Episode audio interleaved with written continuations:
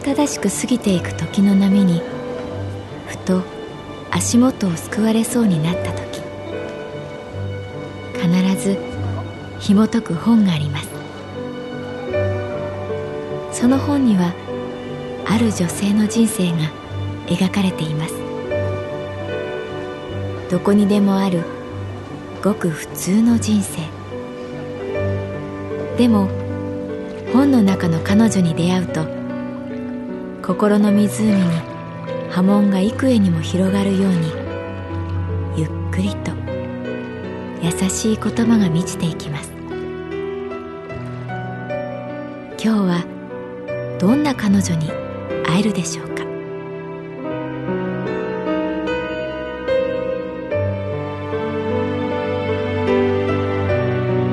サウンドライブラリー。世界に一つだけの本。朗読は私木村多江がお送りいたします。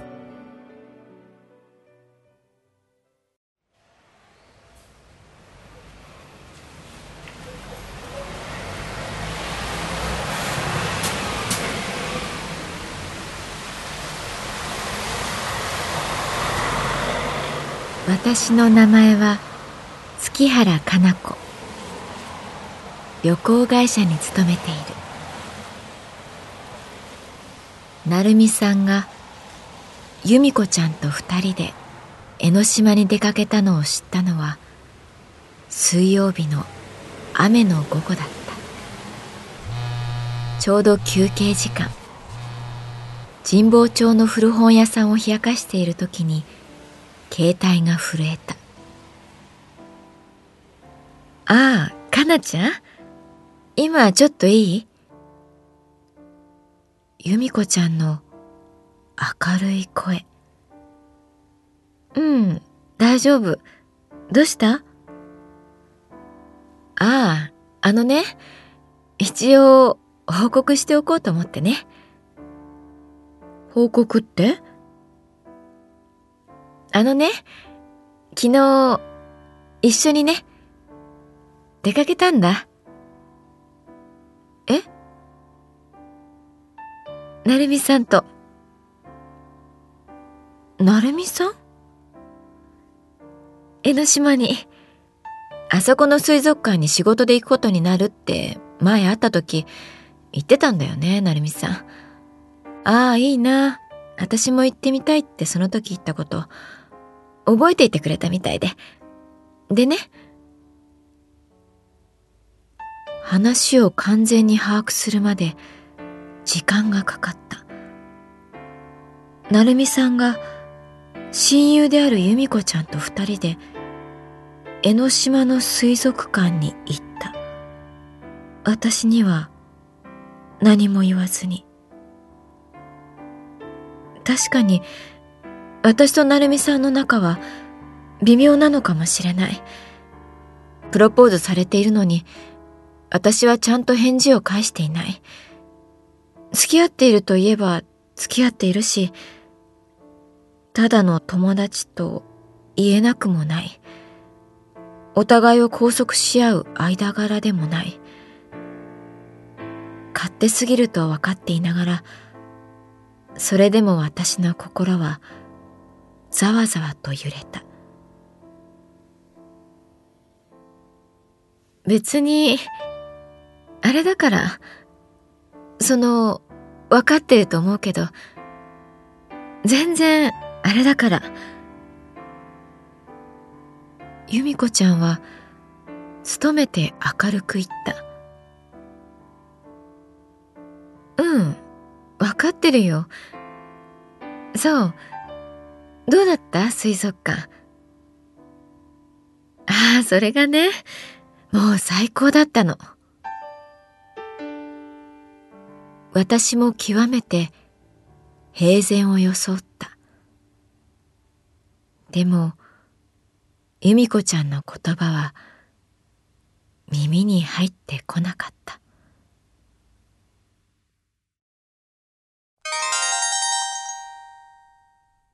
偶然、昨日、由美子さんと江ノ島の水族館に行ってきました。僕は会社の仕事で行ったのですが、以前話した時、由美子さんが行きたがっていたので誘ってみたのです。行きと帰りの電車は一緒でした。ずいぶん涼しくなりましたね。風邪などひきませんように。その夜、成美さんからメールが来た。偶然という言葉から始めるのをなんだかずるいと思った。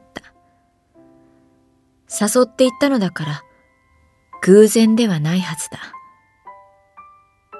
私はどうしてこんなにも気分が優れないんだろう。嫉妬？そこまで激しく、成美さんを思う気持ちがあったのだろうか。行く前に話して欲しかった？自分を大事に扱ってもらえなかったというプライドの問題だろうか。江ノ島は、かつて成美さんと二人で歩いた思い出の場所。それを汚されたような気持ちになったのだろうか。由美子ちゃんへの小さな苛立ちもあった。いい意味でも悪い意味でも人の心にさっと入り込む性格。彼女の関心が成美さんに向いているような予感。自宅に帰ってからももやもやした気持ちはいつまでも続いた。携帯電話が鳴った。成美さんからだった。なんだか私は出る気にならない。出ればこのモヤモヤがそのまま電波に乗ってしまいそうだった。鳴り続ける着信音はまるで踏切の音。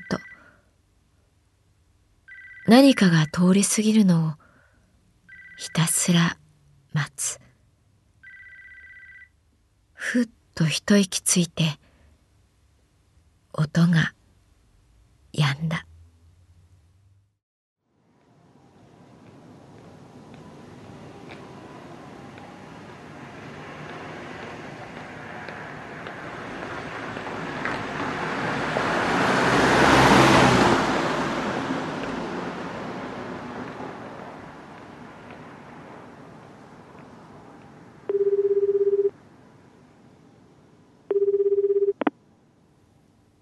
翌日の夜、私は成美さんに電話した。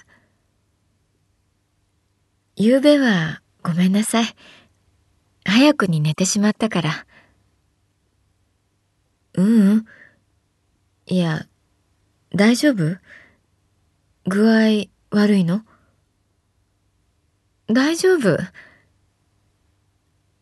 ああ、電話したのはね。謝らなきゃって思って。謝る？由美子さんと江ノ島に行ったこと、事前に言うべきだったって。でも、当日まで行くかどうかわからなかったって由美子ちゃん言ってたし、別に構わないよ。全然。そう？いや、怒ってるかなって。怒る？全然大丈夫。そっか。電話で話しながら、男女の関係において人は成長などできないのではないかと思った。どんなに成人して仕事をして、難しい専門用語や相手の裏を読む術を学んでも、こと恋愛に関しては、中学や高校時代の会話と何ら変わることはない。素直に甘えられなかったり、妙な嫉妬で嘘をついたり、私だけだろうか。言葉が幼く感じられる。言葉が意味をなさない。虚しさが心のパレットに広がり、他の色を侵食する。江ノ島よかったよ。また行こうよかな子さん。なんだか曇っていたんだけどあの橋をね渡る時だけ雲間から一筋の光が降りてきたんだ。あの時みたいに。成美さんは私の心の濁りを知ってか知らずか。ことさら明るい声で、海を、空を、木々たちを描写した。いいよ、江ノ島は。竜が守ってくれているんだね、きっと。前にも、こんなことがあったような気がする。クラスでいいなと思っていた男子のことを友達に告げると、いつの間にか、その男子と友達が仲良くなっている。ごめんなさい。やっぱり少し具合が良くないみたい。そう言って電話を切った。大人げないと思いながら。私の曇った心に光が降りてくることはなかった。気分を変えるためにつけたテレビではバラエティ番組をやっていた。メガネをかけた知識人が自分が飼っているペットについてこんなコメントを言っていた。彼らに学びますね。言葉にしない感情がどれほど行動を決めていくのか。人間は言葉を上手に使っていない。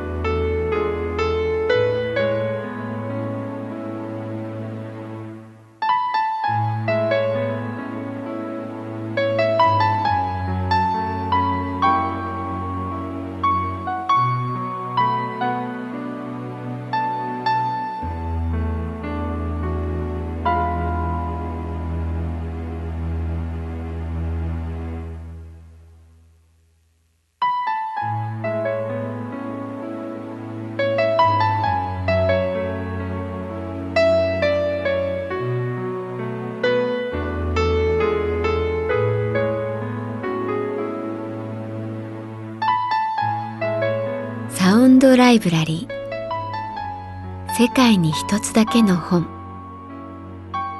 作北坂雅人。演出広島聡。朗読は私木村多江でお送りいたしました。